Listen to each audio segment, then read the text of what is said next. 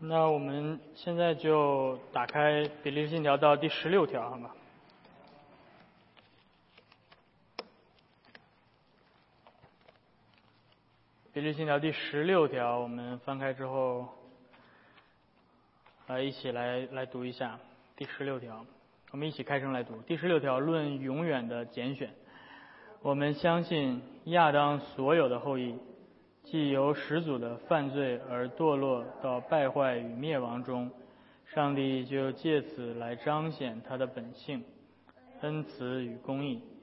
他是恩慈的，因为他按照他永恒不变的旨意，从这永劫中救拔了那些在我们的主耶稣基督里所拣选选择的人。这是照着他自己纯粹的良善，不考虑他们任何的行为。他是公义的，因为他把其余的人留在了自取的灭亡和堕落中。好，所以我们第十六条，我们今天要来谈一下，这就是著名的改革宗的一个教义啊，叫做“论拣选”。拣选的教义。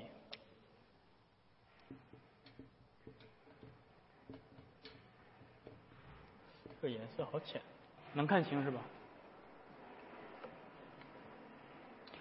首先，我们需要看一下，在比利时信条当中，这个拣选的教义它的落脚点、它的位置，拣选教义的这个位置哈。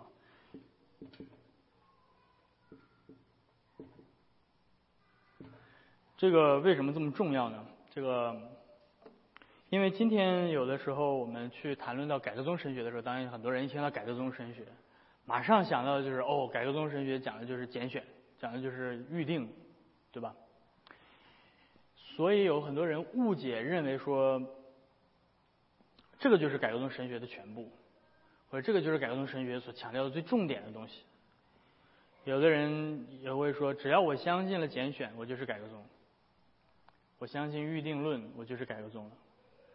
啊，所以所以就会引发很多相信预定和拣选的人，但是他们不认同改革宗的教会论，他们不认同改革宗呃的胜利观，是吧？你会有一些呃浸信会的人，他们也相信拣选和预定的教义，所以就产生了叫做改革宗浸信会，对吧？但是他们不肯不肯接受改革宗的胜利观，啊，不肯接受改革宗的教会论。所以你可能会看到有这个相信预定和拣选的这个主教制的人人，对吧？就是改革中的这种主教制的教会，呃，等等等等。所以，所以我们需要在这里面简单的先谈一下这个，如果可能的话，可以帮我把门关一下吗？呃，拣选教义处理在整个比利时信条里面的位置。我们在哪儿看到拣选的教义？在第十六条。你仔你仔细看一感受一下，如果你们前面读过其他的教义的点，你感受一下这个位置，不是一上来改革宗的信条上来就开始给你讲上帝在永恒当中都预定了什么，这都拣选什么，所以，所以这个不是改革宗神学的起点。改革宗神学的起点是比利信条告诉你是什么？是上帝。比利信条第一问，第一这第一条上来告诉我们是上帝是谁？我们相信有一位纯一单纯的灵，对吧？有一位，这我们称之为上帝。所以整个神学的起点是上帝。上帝是一位怎样的上帝？啊，他的性情是什么？这是改革宗神学的起点。至少从比利时信条我们可以这样看到。所以，那另外另外我们谈到这个教义的拣选的教义。我们还注意看到这个十六条处理拣选教义的这个这个处理的长度，你会发现它很简短。如果你对比前面我们谈过这个信条处理，比如说三位一体的教义，你会发现信条花了很长的时很长的篇幅在处理三位一体的教义，第八呃第八条到第十一条，是吧？论什么是三位一体，论三位一体的圣经的依据，论子的神性，论圣灵的神性，花了很长的一段话来去解释三位一体的教义。但是，一条简选的时候，其实非常的简短，一两句话就说完了。另外，你可以再对比二十二到二十三节的那里面讲的称义的教义，你看称义的教义，他花了多少的篇幅去讲称义的教义，是很多的篇幅。如果你再继续往下看，看到二十七第二十七条到三十二条讲了教会论，改革中的教会论，你看到彼得现在花了多少时间谈教会到底是什么？教会里面的职分，教会的国治理的这个规范，什么是真教会的标记等等。花了很多的语言去讲，到底改革宗教会怎么理解教会？呃，圣礼，比利时信条花了三十三条到三十五条去讲圣礼，你看到那个花了很大的篇幅去讲解圣礼到底是什么？所以，从呃，我我要表达的是什么？我要表达的是，的确，改革宗神学啊，教导预定的教义，教导拣选的教义。但是我们需要避免误认为这就是改革宗的全部了。其实比利信条只用了很简短的话去去提这个事情，啊，而我们需要认识改革宗神学的全貌，整个的我们所宣告的信仰是完整的。我们的神论是什么？我们的称义的救恩论是什么？我们的呃教会论是什么？我们的胜利观是什么？对吧？这些都是改革宗神学不可或不可或缺的部分。所以，如果我们有了这样的任性的全貌的话，我们就不会误以为就是说，只要我相信预定论，我就是改革宗。不，你可能相信预定论，但是你是浸信会的；你可能相信预定论，但是你是圣公会的；啊，你可能相信预定论，路德宗也相信预定论，天主教也相信预定论。所以，这是从另外一个角度来讲，就是说，并不是说比利时信条因此就不是那种特别硬核的改革宗信条。有人会说，这个有一些改革宗内部的人士可能会批判比利时信条，说这个信条对于拣选的教义强调的不够。那这是不懂历史导致的，是吧？然后有人会对比比利时信条跟西敏信条，你看我们西敏信条，对吧？这个解释的多么详细等等，这是只能说你对教会历史的发展无知，对吧？就是因为这两份信条相差将近一百年，相相差差不多一个世纪八十多年的时间，所以。他们完全不同的那个所处的历史时代和背景，呃，为什么比利时信条没有在预定和拣选的教育上花这么多的笔墨去解释呢？原因很简单，因为在十六世纪中期，就是在比利时信条所写作的那个年代，这种这个教义没有引发太多的争议，这就是这就是之所以他没有花太多时间写。对吧？所以作者根本不认为说有必要去去争论什么。但是拣选的教义在什么时期发引发了巨大的争议呢？就是在十六世纪末、十六十七世纪初的时候，在荷兰有啊啊这个亚米念派，呃，在改革宗教会里面有这个阿亚米纽斯产生的这个争议，但是那只是在改革宗圈子里面的，对吧？但是你在同一时期，你会发现在英国也有，也有这个呃一些一些人提出反对这个预定和拣选的思想，在天主教的神学里面兴起了一些人反对预定和拣选的教义，所以所以到那个到十七世纪呃中呃中前后前期和中期，于是教会开始去呃反驳这些错误的时候，才开始写作比较详细的。呃，这个拣选的教义，在在此之前，因为没有这样的辩论，所以就就不需要花这么长的时间解释。那那就这就意味着，其实，在十六世纪当时，呃，教导拣选的教义不仅仅是改革宗，不仅仅是改革宗教会教导拣选的教义，路德宗也教导拣选的教义。马丁路德自己在一五二五年写作的这个《论意志的捆绑》当中。也提到了预定的这样的概念和拣选的概念。呃，在整个中世纪中晚期，也就是从大概十二三世纪开始往后，啊，当经院神学开始发展的时候，呃，以托马斯阿奎那为代表的，呃，这个经院派，这个叫做阿奎，奎怎么写？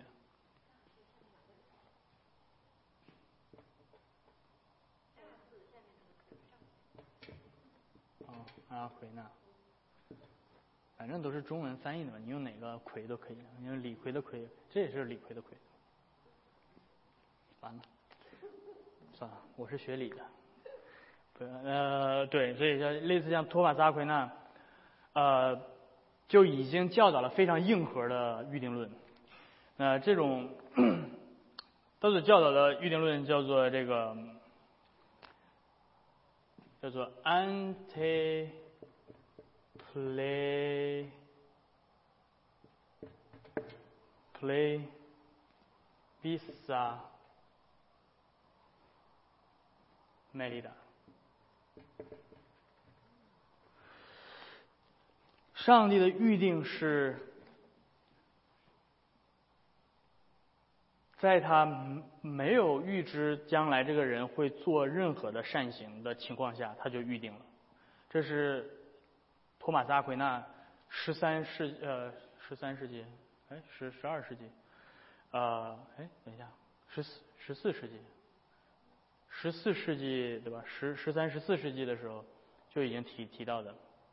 上帝的预定是不看这个人在这一生当中会将来会有任何有什么呃功德有什么善行都不都不管，上帝就直接预定。有另外一种表达方式，这个这叫做 ad glo 呃 ad gloriam dandum。上帝的预定是直接预定进入荣耀，硬不硬核？超级硬核的。这这是超级硬核的预定论，所以，所以这不是改革宗神学的独特的之处啊！所以，所以今天我我这这节课让你们记住的一件事就是，不是不只是改革宗神学才教导拣选的教义，这个教义是在历史当中，在中世纪的时候，在初代教会就已经在教导的。而在十六世纪的辩论当中，对吧？呃，一个反对宗教改革最厉害的一个神学家，他的名字叫做 Bellamy。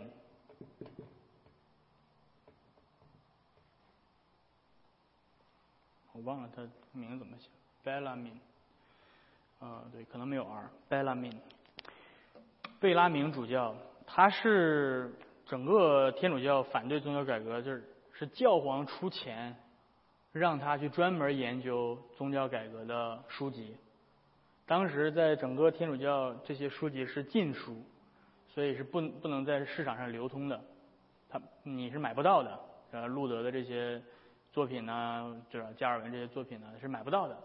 但是天主教的教廷专门出钱给这个人 Bellamin，让他去研究路德、加尔文他们的这些这些作品。可能没有太多研究加加尔文，加尔文属于第二代。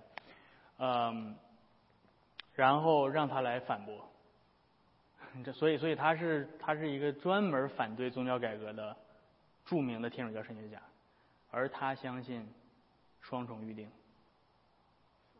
双双重预定，也就是他他的预定他的预定论是跟阿奎那是一样的，所以就是这个 ante plevisa merita，在没有任何考虑这个人将来的功德的基础之上，上帝直接预定。所以这一点是，嗯，这就是解释为什么比利信条没有花太多的时间去解释。OK，所以那比利时信条写作这一条的目的是什么呢？其实目的很简单，它没有太多详细的解释。它但是从信条所使用的语言，我们可以看出，如果对吧？如果你了解这个。奥古斯丁自己的写作的话，你可以看出来，《比利时信条》非常有意识的使用奥古斯丁所使用的语言。啊，这可能在中文你可能看不太出来，但是你也可以看出来。啊，比如他特别呃强调这种上帝的恩慈、上帝的怜悯和公义之间的这种彰，他们在不同的预定上的彰显。呃，所以，所以如果你们呃。所以你们打开这个十六条，你看它上，它这边说，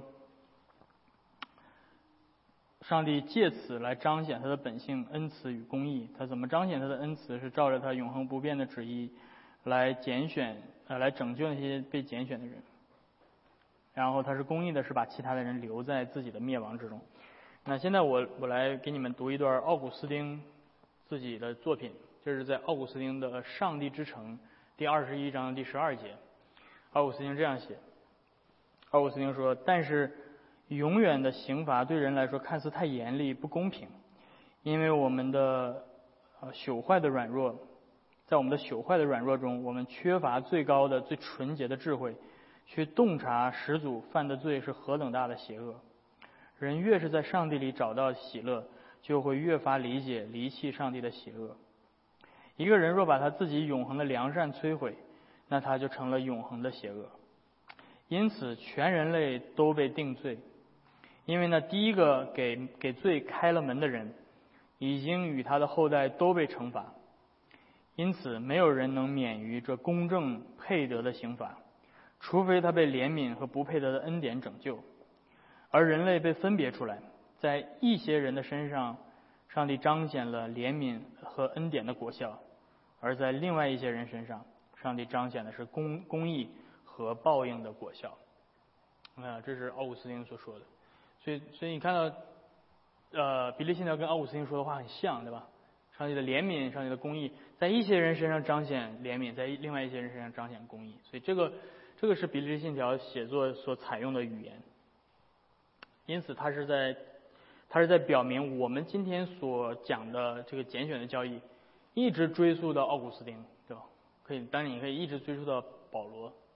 所以，他是在彰显这个教义的大公性，这个教这个教义的普世性，不仅仅是某一个小小的我们自己独特的看看法，而是教会的大公的教导。那么，接下来我们就简单来看这个慈呃恩慈和公义这两方面哈。首先，上帝彰显他的恩慈，也就是怜悯，说是按照他永恒不变的旨意。永恒不变的旨意，eternal counsel，啊？呃，彰显他的怜悯。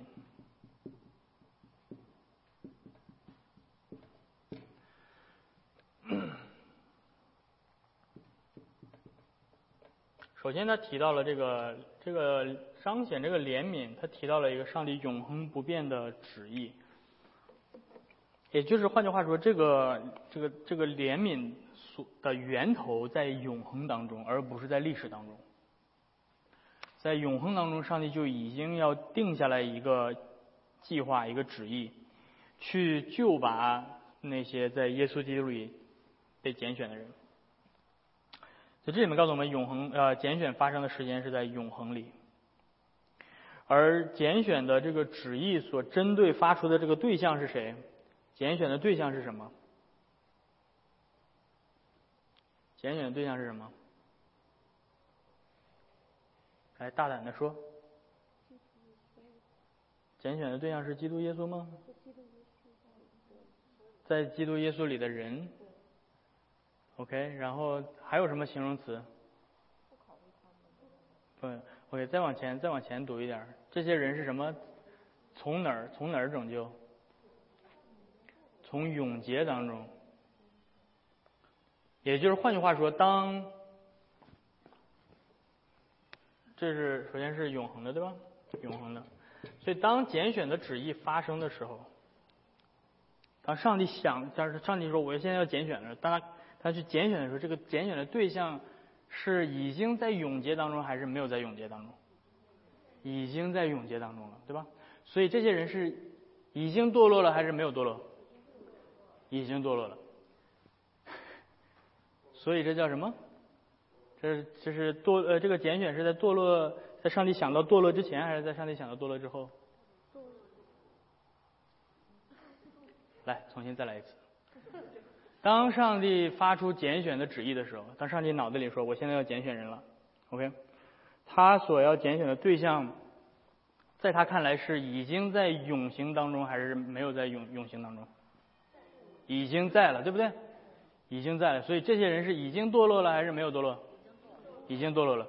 所以当上帝开始拣选的时候，这个拣选的对象是已经堕落的还是没有堕落的？已经堕落的。所以，上帝想到堕落在前，还是想到拣选在前？堕落在前，对不对？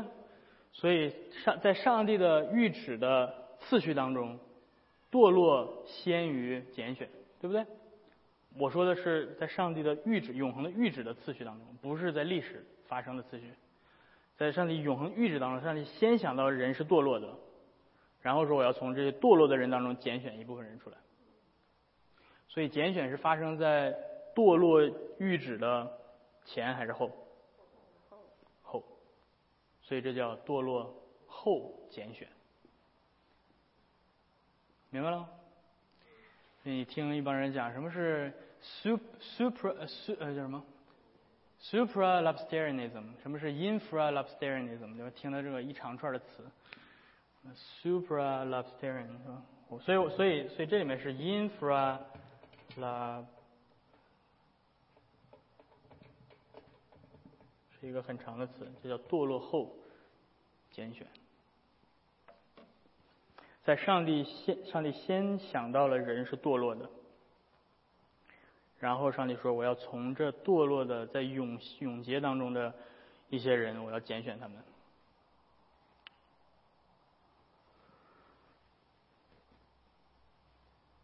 所以这个拣选的，这个拣选的这个人，上帝拣选人的基础是什么？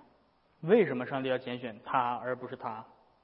哦，对，另外我要强调的是，这个拣选的对象，拣选的对象是。”个体，对吧？尽管在比例信条里面没有特别的强调，这个也是后来在呃在亚米念派的争争端当中，去改革宗教会更加仔细的解释了比例信条第十六条。我们在后面会稍微提提一下亚米念呃亚米纽斯自己的对比例信条第十六条的理解，呃，如果我们有时间的话，但是呃。这里面我们需要注意的是，上帝拣选的对象不是一套规则，对吧？上帝拣选的拣选的东西不是一套规则，而是具体的人，对不对？具体的人，所以多特信经说，上帝拣选的是数量确定，而且是具体的人，specific，什么？specific persons，individuals，也就是张三李四，对吧？王五，对吧？先拣选的是具体的人。呃，那然后我们说的是这个拣选的基础是什么？为什么上帝拣选张三而没有没有拣选李四？是因为什么？看看比例信条怎么说？是因为照着他自己纯粹的良善，然后不考虑什么？不考虑他们自己的行为。对吧？所以改革宗在这里面所所说的，跟阿奎那和贝拉明所说的是一样的，不考虑人做的任何的行为，让你直接拣选。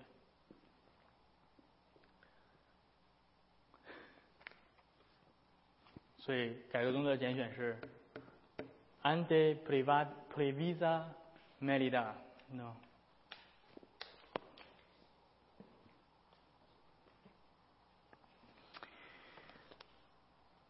所以这个这句话是从哪儿来的呢？不考虑任何的行为，是从罗马书第九章第十一节来的。所以罗马书第九章第十一节说，雅各跟以扫双子还没有生下，善恶还没有做出来，只因要显明神拣选人的旨意，不在乎人的行为，而在乎招人的主。所以那个那里面提到了。之所以上帝在他们还没出生之前说这句话，是为了要显明上帝拣选人是不看人的行为的，所以这叫做无条件的拣选，unconditional，无条件，不考虑人的任何的行为，无条件，unconditional。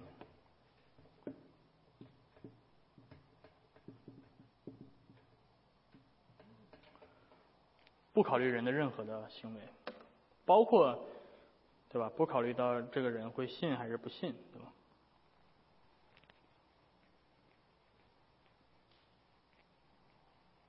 当我说这个的时候，你们竟然没有感觉到惊讶。不过一会儿我会我会稍微解释一下。然后这个是呃彰显上帝彰显慈爱的方式，稍微提一点，这个这个上帝永恒的旨意这个东西，在后期的神学的发展当中，改革宗神学给了它一个特别的名字，它叫做救赎之约。比如说叫做 Pactum Salutis，在拉丁文里面，是上帝永恒的旨意，就是上帝在制定这个旨意的时候，是三位一体，上帝内在生命当中。三个位格之间彼此立约的所制定的旨意，这所以叫做，所以这是后来发发展出来的神学的名字。那接下来是上帝彰显公义的方式。上帝怎么彰显他的公义呢？上帝把其余的人留在他们自取的灭亡和堕落之中。所以上帝有没有把一群中性的人？故意变成罪恶的人，没有。他们在上帝的思想当中是已经堕落的，还是没有堕落的？是已经堕落的，所以这个很重要。所以这个教这个教义叫做遗弃的教义。所以有正面的拣选，对吧？正面的这个上帝施行怜悯，这个叫做拣选，呃，英文叫做 election。然后负面的彰显公义的时候，上帝是用呃叫做 reprobation，这是上帝的遗弃。所以上帝的正面的积极的怜有蛮有怜悯的拣选和上帝公义的遗弃，这两个在一起叫做双重预定 （double predestination）。双重预定指的并不是有两个不同的预定的旨意，而指的是一个预定的旨意的两个不同的侧面。所以这个很重要。所以不存在，所以不存在所谓的叫做单重预定啊，不存在指上帝只积极的预定一些人得救，而没有同时遗弃其他的人。这是这是。不符合逻辑的，所以，所以这个呃，路德宗或者后期的路德宗正统派，或者是啊，有一些有一些人会说啊，我们不同意改革宗，就在于这个 reprobation 这个教义啊，我们不同意遗弃的教义，但是我们赞同拣选。那这个东西是一个硬币的正反两面。当上帝主动的去拯救、施行怜悯、去拣选一些人。的同时，他没有选择去拯救另外一个人的时候，就产生了遗弃。所以遗弃是伴随着主动的拣选产生的，所以不存在只有单边的拣选而没有遗弃。那这个问题呃，在十七世纪的神学辩论当中会会越发的。啊，明显啊，所以遗弃的教育是一个人很难从从情感上去接受的，对吧？但是我们需要强调的是，《比利信条》这里面告诉我们，遗弃并不是一个本来无罪的人，然后上帝硬要把他踹下地狱去的，上帝硬要惩罚他，所以上帝又硬把罪加给他，不是。遗弃是上帝全人类都已经堕落了，所以上帝。按照他的公义，他可以审判所有的人，但他没有这样做。他他他拯救一些人的同时，另外一些人他没有拯救。但是他们之所以灭亡，是因为他们自取的堕落，而不是因为上帝硬把他们没有的罪加给他们。懂？所以，所以，所以我们不需要去为遗弃的教义感到感到害怕，对吧？这个这个是不是上帝很残暴？上帝一点不残暴，上帝是最公义的。所以，当当上帝遗弃的时候，上帝是彰显他最公义、最公正的一面。啊，你是说我我想要这个世界有最公正的法官，最公正的法官就是上帝的遗弃。上帝就按照他的公义去审判，对吧？你该是什么罪，该是怎么刑罚，就是怎么刑罚就好了，是吧？咱们就不用谈，不用谈其他的。所以这是呃双重预定提到了上帝主动的拣选和遗弃和遗弃。当然，主动的拣选跟遗弃，我要提到是遗弃也是上帝主动的。但是呃，也也就是换句话说，上帝所做的任何的事情都是主动的，上帝从来没有被动过。这个叫做在在第一在第一项教义里面，我们提到这个叫做上帝的 impass impassibility，对吧？叫做上帝的不受苦。或者叫上帝不是被动的，非被动，上帝不是被动的做出一个不得不做出的选择，上帝永远是主动的，因为他是创造主。这个对于后后后面理解亚米念派的观点很有帮助。所以呢，这个简单的呃总结了一下十六条，呃。我这儿稍微有一个亚米纽斯，就是亚米念，我们所谓的叫做亚米念派，对吧？亚米纽斯，亚米纽斯这个人，他当时在，他当时在莱顿大学，就是改革宗改革宗的大本营之一，对吧？他他自己是改革宗神学呃牧师，改革宗教会的牧师。他是签署《比利时信条》和《海德堡要理问答》的，当时还没有多册信经。他是签署任信这些文件的。他到死都是改革宗的牧师。所以你不要认为说今天是改革宗 VS 亚米念，不是，亚米念本身就是改革宗牧师。嗯，那所以，但是他对于《比利时信条》第十六条的理解，他有自己的诠释。所以，你单纯的拿着比利时信条，今天是没有办法排除亚米念派的，因为亚米念亚亚米纽斯自己承认第十六条，所以这个也是比利时信条的一个怎么说呢？可能会被人诟病的一点吧，就是说，它本身单纯拿着第十六条是无法完全的排排除亚呃亚米念派的教导的。这就是为什么我们我们还要加上多特信经，呃，多特信经的写作就是为了补充比利时信条这不足，因为它写的太短了，所以多特信经会非常详细的解释到底第十六条说的是什么。那到底亚米念他怎么解释第十六条呢？亚米念解释第十六条是说，没错呀，我知道上帝永恒当中会。呃，定定旨，他要拯救那些在基督里他选择的人，OK。但是，他稍微扭曲了一下这个这个拣选的对象。他说，不是拣选这个上帝所选，上面上帝所选择的这个基础，不是无条件的。上帝选择的基础是基于他先看到你将来会信。他看到你会信，他在他的永恒的预知，foreknowledge，所以这个是雅米念非常强调，叫做 foreknowledge。上帝预先知道一切的东西，上帝预先知道世界上会发生的所有的事情，然后他就知道说，哦，你会你会相信，啊，就是说，你张颖会相信，你一红会相信，因为我看到你会相信了，所以我在永恒的时候我。拣选你，所以亚米念是相信拣选的这个词的，对吧？因为这个词是圣经的词，这个词他不能否定得了。但是他把拣选变成了一种条件式，这个条件就是我需要先看到你有信心，我需要看到你这一辈子都会坚持到底，一直信到信到你死，我才拣选你。所以这叫做。所以，所以，所以在在亚米念的亚米念派的思想当中，或者至少是亚米纽斯自己的思想当中，拣选和信心之间的关系是什么？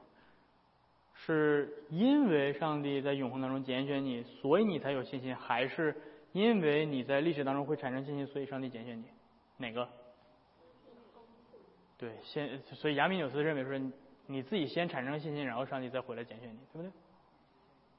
对所以这个是，所以这个是问题，所以这个就是把拣选前面装了一个条件了。他认为这个信心不会不不不是不算作是行为，所以他不认为他自己的想法对跟这个比利时信条第十六条相违背。但是比利时信条说不考虑任何人的行为的时候，我刚才强调了，甚至不包括信心，是吧？我当时说你们竟然没有感到惊讶，是吧？那可能你们不知道我为什么要这样说，嗯，嗯，那所以一个人会信的原因是因为上帝先拣选了他。所以亚米念所无法解释的，亚米念派的教导所无法解释的一个重点的问题，就是在于全然堕落的人，怎么可能在上帝没有永恒的预定的情况下产生信心？对，就是这这是这就是亚米念的亚米念派的逻辑当中，信心产生的动力是什么？所以最终他还是回到了自由意志的问题上。所以这是为什么亚米念的教导一直，亚米念自己当时是否定人可以靠着自由意志，呃选择的，啊，他还是相信需要圣灵的重生，对吧？但是你看到亚米念派的教导到了卫斯理，到了美国的这个这个这个这个卫理公会的后面的这个教导，就就一落一直一直一落千丈。到今天所谓的自称自己是亚米念派的人，其实他们。可能读了亚米纽斯 的写作，认为这是改革宗的的 作作品，然后因为亚米纽斯是非常反对自由意志的，但是他给自由意志留了一个小后门，就是在这儿，就是这个上帝预知一个人会信的那个信信心到底是怎么产生的，是吧？他没有解释，这个动力从哪来？他没有解释。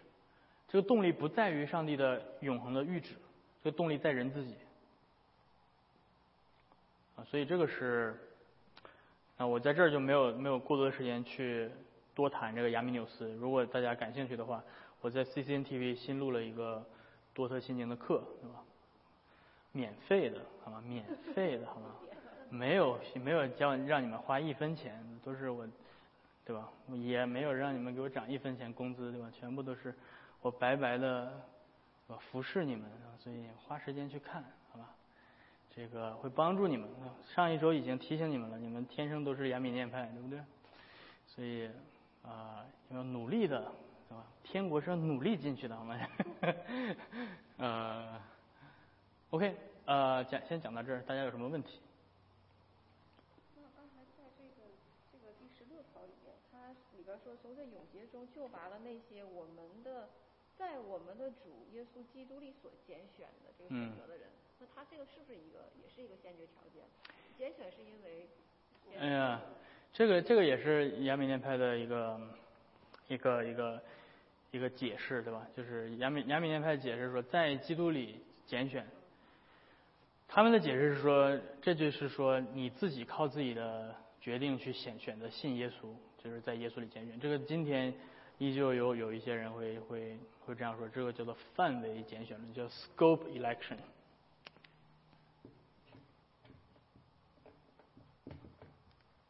这叫范围拣选。所以，他们认为说，上帝所所定的预定所定的到底是什么？定的是在基督里这个圈儿，对吧？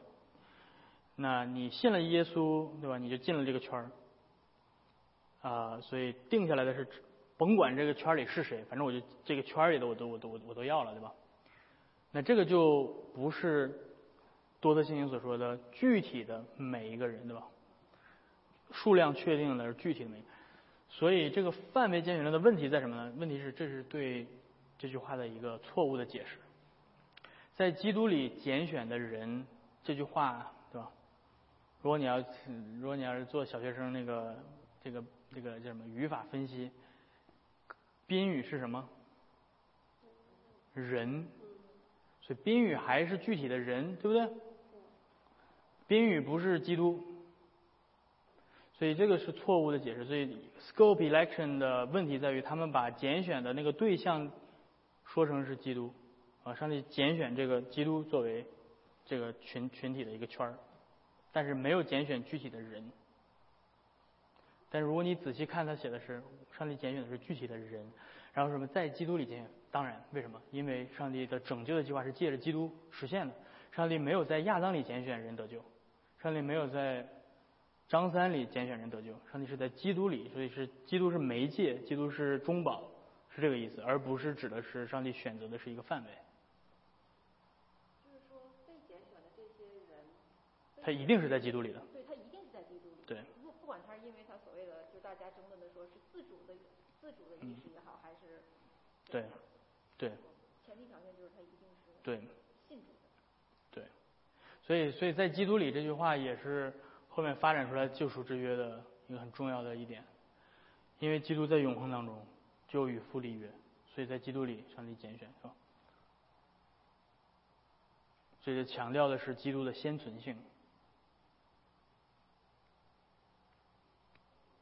这个是很好的，这是今天很多人这个这个这个，当我讲以弗所书的时候，第一章上来我提到了这个范围拣选，所以啊，这都是今天有很多也有华人的一些学者、牧师啊什么的去这么去这么讲的。嗯，在教会里头有听过多少人讲以弗所书，讲这是上帝拣选的是耶稣，他拣选的是基督，对吧？只要你在基督里，你就包圆了，对吧？这这这一锅都都给你包了，不是的，你要看具体的分析，那个语法的分析是拣选的是具体的人。对。你总结的比我好。嗯，在基督里是拣选的方式，而不是拣选的什么条件。应该都向你们学习一下，语言组织的多好。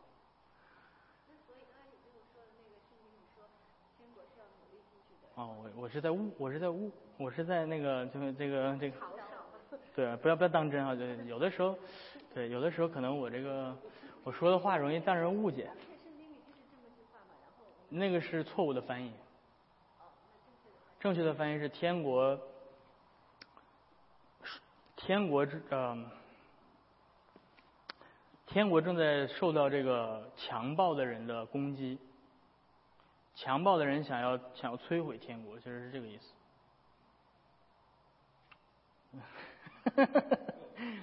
呃，呃，我我这个问题好像出出现过好多次了哈，让我让我让我下一次拿拿这个准备一下，告诉你这个里面的具体的原文到底是什么意思的吧？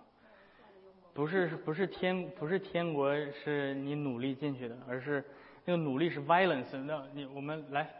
谁有英文的圣经？ESV，ESV 翻译的很好，ESV 翻译的好。那个是在哪儿？谁还记得那节经文在哪儿？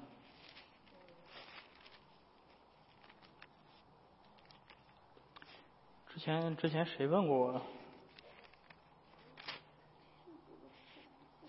来，谁谁查一下这个努力的？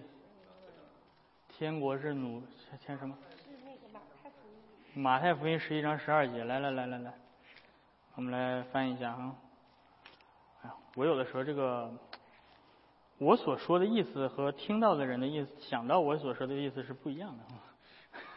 我其实想是想用这句话开个玩笑，我默认你们知道这这节经文是错误的翻译，但是看来你们不知道。来，嗯，马太福音第十一章第十二节啊。你要你要首先注意到他的上下文，他在谈论这个约翰施洗约翰被下在监里，对吧？然后有人问耶稣关于施洗约翰的事情，然后啊第十二节他说从施洗约翰的时候到如今，然后他他中文翻译是天国是努力进入的，努力的人就得着了啊。然后谁有 ESV？NIV 谁有？你有 NIV 是吗？我不知道我这是，我是 NIV 的。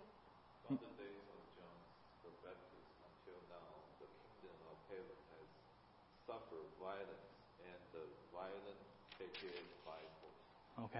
新译本，新译本翻译的。新译本怎么翻译？新译本。呃，从施洗的约翰的时候，直直到现在，天国不断遭受猛烈的攻击，强暴的人。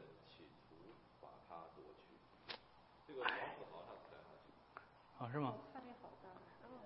所以新一本，新一本啊，大家要去买新一本的圣经啊，新一本的圣经。哎，下次下次我来我来那个推推荐一款是吧？团购一款这个新一本圣经，直播代购一下。所以这个是很好的翻译，新一本翻译对了。努力那个词的原文是暴力的意思，是强暴的意思。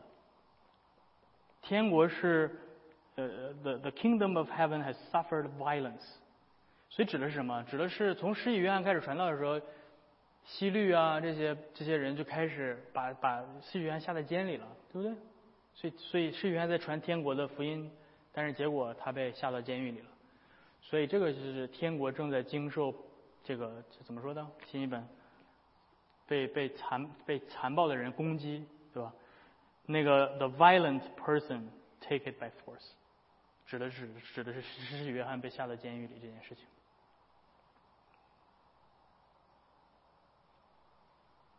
明白了吗？所以跟你上不上天堂是不是靠自己努力没有关系的，对吧？这个跟这个错误的翻译会影响很多人的神学。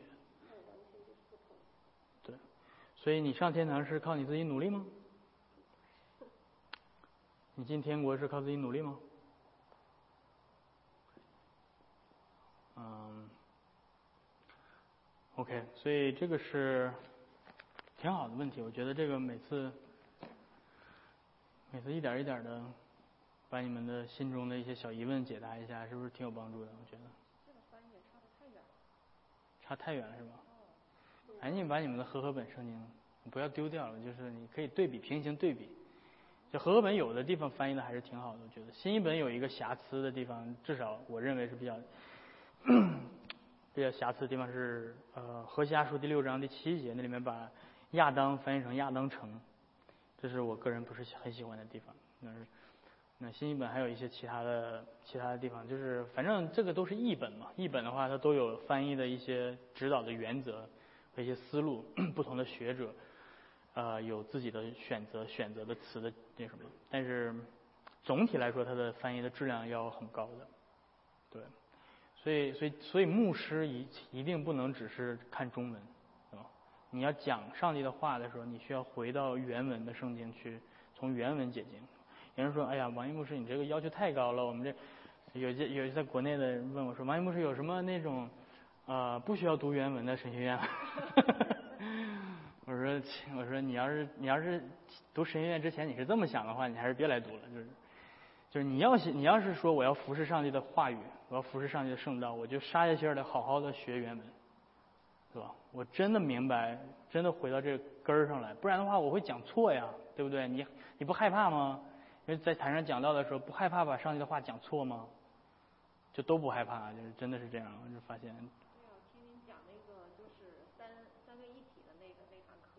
就是呃讲什么讲拉丁文的还是讲希腊文的，他们其实对三位一体其实呃原理是一个解释，对，他们的语言不同，他们都理解歪了。对。他也他觉得他是错，他觉得他。所以翻译很重要，对，翻译很重要。有的时候这个翻译的结果你是当时看不出来的，你需要后后人才能去看。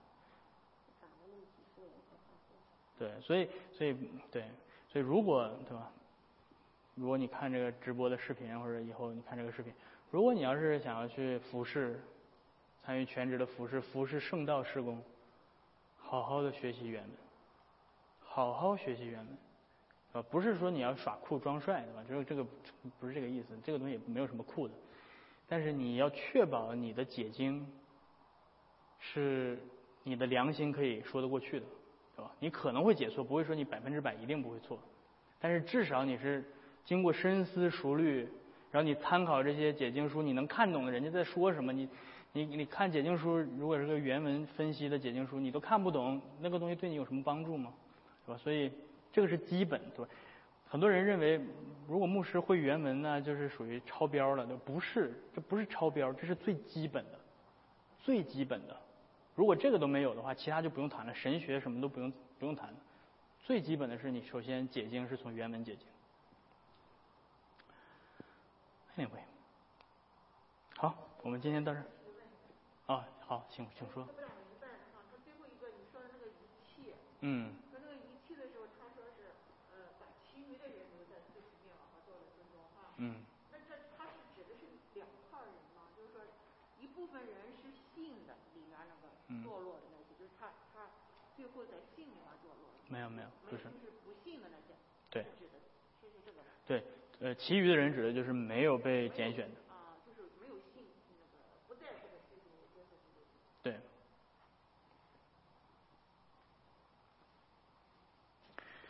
OK，我们一起做一个祷告结束，好吧？我们一起来祷告。天父，我们来到你的面前，我们感谢你在今天下午继续借着比利时信条的讲解来教导我们这个你在大公教会当中所传承一直到今天的拣选的教义。主让我们也能够怀着谦卑的心来到你的面前，主不是凭着好奇去探究我们所不能知道的隐秘的事情。而是怀着信心来领受你所彰显的你的呃怜悯和你的公义，说你的智慧是何其的伟大，而你的旨意也必定要成就，啊，你自己的百姓一个也不会失落。我们在这嗯这样的真理当中能够找到安慰，请继续的坚固我们的信心，叫我们仰望我们的救主耶稣基督和他所为我们成就的啊灵魂的救恩啊，让我们能够盼望着他再来，直到我们啊永在永恒当中与你同在。听我们的祷告，我们这样的祈求是奉靠耶稣基督的名，阿门。